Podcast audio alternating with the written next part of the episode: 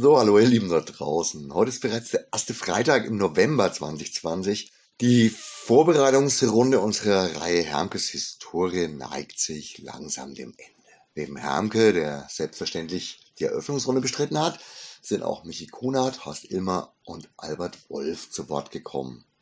Jeder von ihnen hat eine ganz eigene Rolle in Bezug auf den Laden, Szene.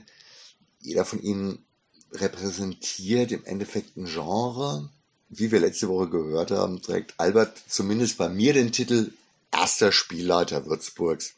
Bei Michi habe ich selbst in den 80ern meine Ausbildung gemacht und kann deswegen seine eigene These nur bestätigen. Auch wenn er einen Teil seiner Leidenschaft immer der SF und Fantastik gewidmet hat, ist seine wahre Sammelleidenschaft, sein, sein Genre dann doch eher das Comic. Das hat er auch so bestätigt seit frühester Jugend, inklusive des Spitznamens Mickey. Der Horst ist unser Mann der Fantastik. Es hat mir wirklich Spaß gemacht, mit diesem Urgestein der Würzburger Szene nochmal die Zeit vor dem Laden aufzurollen. Und auch wenn Sie und andere sicher später nochmal zu Wort kommen werden, sind die nächsten Folgen erstmal etwas reduzierter und werden sich eindeutig um die eigentlichen Protagonisten drehen. Da kommen natürlich neben Hermke und auch Michi bereits einer zu Wort, der von Anfang an dabei war auch wenn es die wenigsten wissen, aber mein Freund und Geschäftspartner Bernie war tatsächlich von Anfang an und damit viel früher als ich selbst Teil des Ladens. Nächste Folge wird ganz in seinem Zeichen stehen. Wir haben schon jede Menge Fragen gewälzt und zurechtgelegt. Ich freue mich da echt Anekdoten und Geschichten und Hintergründe zu bekommen, weil, wie gesagt, ich war ja noch nicht dabei. Für heute möchte ich noch ein paar kleine Lücken schließen, die die ersten vier Interviewpartner in ihren Erzählungen offen gelassen haben, aber doch irgendwie erwähnt oder angeteasert haben. Zumindest drei von den vier haben die ominösen Stuttgarter erwähnt. Das Ganze ist ja jetzt in einer Zeit der langen analogen Wege, einer Zeit vor dem Laden. Ähm, Herr Michi, was war denn da? In diese Zeit fiel die Freundschaft mit den Stuttgarter Fans, die wir zweimal im Jahr besuchten, die uns ihrerseits natürlich auch. Und wir haben dann jeweils bei den anderen übernachtet, die bei uns und wir dann in Stuttgart bei den anderen, weil Geld hatten wir alle nicht so viel. Unter ihnen waren so interessante Typen wie Erwin Manz, der der ruhende Pol von denen war, Uwe Luserke und Peter Wilfert, also äh, Agenten, die Autoren vermittelten, unter anderem auch zu uns zum Kosmonaut. Und vor allem Dennis Scheck, damals noch der Hüfball, Heute Moderator der Literatursendung Druckfrisch. Und nach wie vor bekennender Fantastik-Fan. Ich durfte den Dennis das ein oder andere Mal auch live erleben, auch in den letzten Jahren. Unter anderem bei Auftritten in der Uni Würzburg. Und es macht echt Spaß, dem, dem zuzuhören. Es ist er ist ein witziger, spritziger, unterhaltsamer Typ und er macht absolut keinen Hehl draus, dass er eben der Fantastik nahe steht. Irgendwie muss ich mich immer mal darüber amüsieren, wie viele Persönlichkeiten, zu denen wir heute aufblicken, in dieser frühen Zeit einfach ganz normal zu, den, zu, den, zu dieser kleinen, frühen Szene gehört haben. Die Gemeinschaft war klein, auch die Rollenspielszene mit Elsa und Jürgen Franke, Albert? Am Wochenende haben wir dann in Gelsenkirchen zwei Tage lang Midgard gespielt, hatte Elsa geleitet oder Jürgen. Ja, ganz normal und alltäglich damals. Auch im Rollenspielsektor waren die Frankes als Schöpfer von Midgard, dem ersten deutschen Rollenspiel, ganz einfach Teil der Gemeinschaft.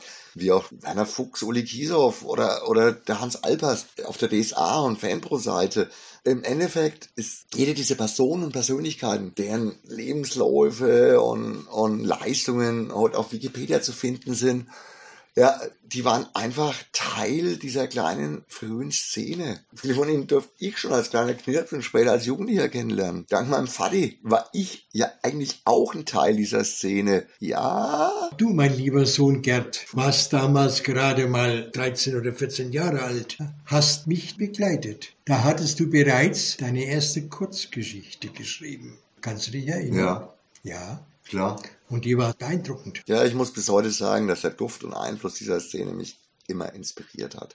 Zum Schreiben hat mir nie die Fantasie gefehlt, sondern eher das Sitzfleisch.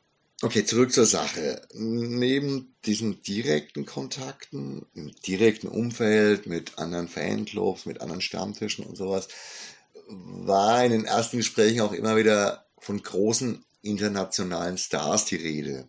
Heute kann man sich das gar nicht mehr so richtig vorstellen.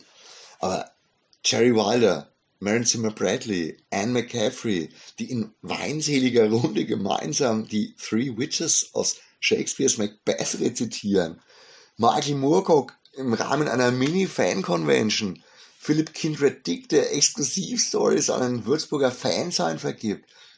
Das wäre, als würde es heute irgendwie klappen, den George R. R. Martin zu einer Lesung in Hermges Romanboutique zu locken und, und ihn dann gemeinsam mit J.K. Rowlins nach ein paar Weinen in Babettes Weinstube aus Romeo und Julia vorlesen zu lassen. Also, andere Zeiten.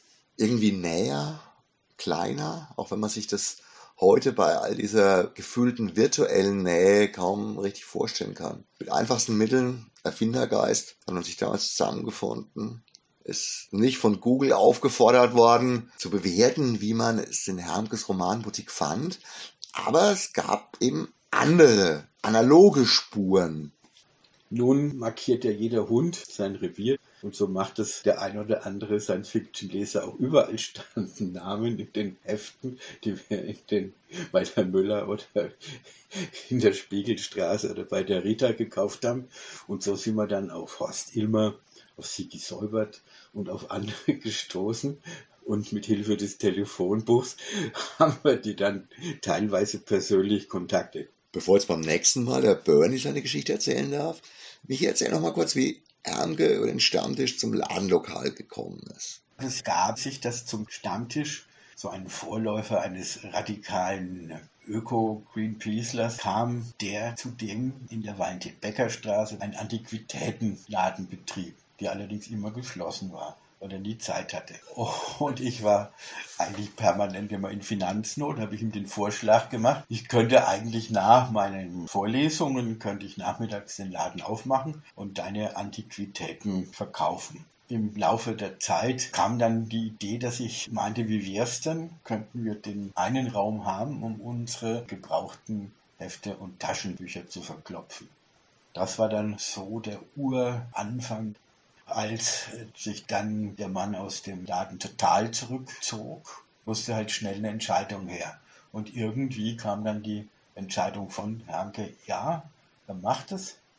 Und so entstand dann die Romanboutique. Eine schöne Legende. Ich habe da echt viel zu wenig eigene Erinnerungen und seit diesen ersten Gesprächen weiß ich um kleine Diskrepanzen in den Erinnerungen von euch allen. Hermge hat also den Laden genommen und du? Ich war dann das Helferlein von Daniel Düsentrieb, allerdings mit dem ein oder anderen hellen Moment.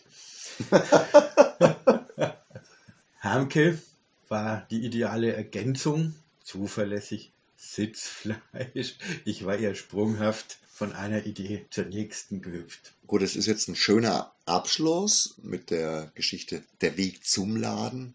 Selbstverständlich haben wir die Option, auch später noch Einzelgespräche nachzureichen. Mit anderen erwähnten frühen Freunden und Wegbegleitern bin ich in Kontakt. Wir konnten teilweise noch keine Termine finden. Zufällig habe ich den Roland Häterich diese Woche nach Ewigkeiten mal wieder getroffen. Was sich wirklich noch ergibt, werden wir sehen. Nächstes Mal geht es jetzt auf jeden Fall erstmal mit Bernie in die ersten Jahre. Für mich bleibt wieder mal nur noch euch da draußen ein schönes Wochenende zu wünschen. Wir hoffen, unsere kleine Serie macht euch Spaß und schließt ein paar Lücken. Auch in eurem Wissen von unserem Laden. Also bei mir hat es getan. Schönes Wochenende. Arrivederci. Ciao. Euer Gerd.